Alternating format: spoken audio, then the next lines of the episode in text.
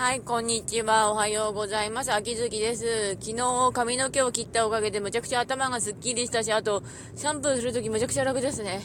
あの、私は、あの、ショートカットでいつもいるんですけども、うん、あの、職場の先輩に男の子かと思ったとか言われたり、あと、でも似合ってるよって言われたのは嬉しかったですね。あの、同僚さんに。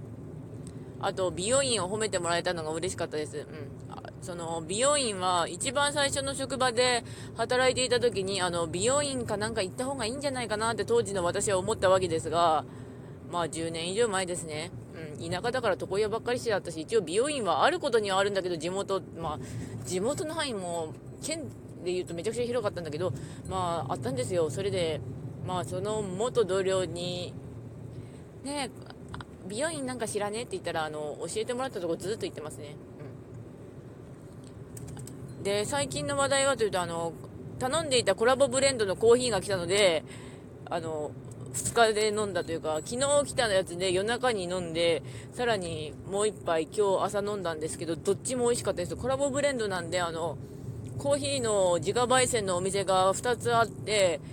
あの、まあ、A と B としたら、A のと B の方が選んだ豆をそれぞれ入れ替えて、あの、その人たちが自家焙煎した感じです。ーヒーは、あの、自家焙煎はむちゃくちゃ困んないんですよね。あの、その辺に店があるというとあれなんだけど、あの、あるので、うん。ただカフェインの入れすぎでちょっと頭痛いので、あの、まあ、抜かなきゃいけないっていうか、抜かなきゃいけないなっていうのはあるんですけど、ね、うん、体は、うん、無理しない方向でいく。マジで。うん。ただ若い時は無理してもいいとかって言うんだけど、絶対まあ、老若男のいつでも無理はできないんですよね。まあ、無理しないといけない時はあるけれども、無理したらいけんよっていう感じはありますね。はい。まあ、そんな感じなんですが、今日仕事行けば明日休みなので、やった。あの、明日はちなみにちょっと出かけるので、ちゃんと頑張って服買って、わざわざめんどくさかったけど、あの、美容院行ったのはそのためです。うん。さすがにあの、ちょっとしたイベントの時は頑張っていろいろやりますので、はい。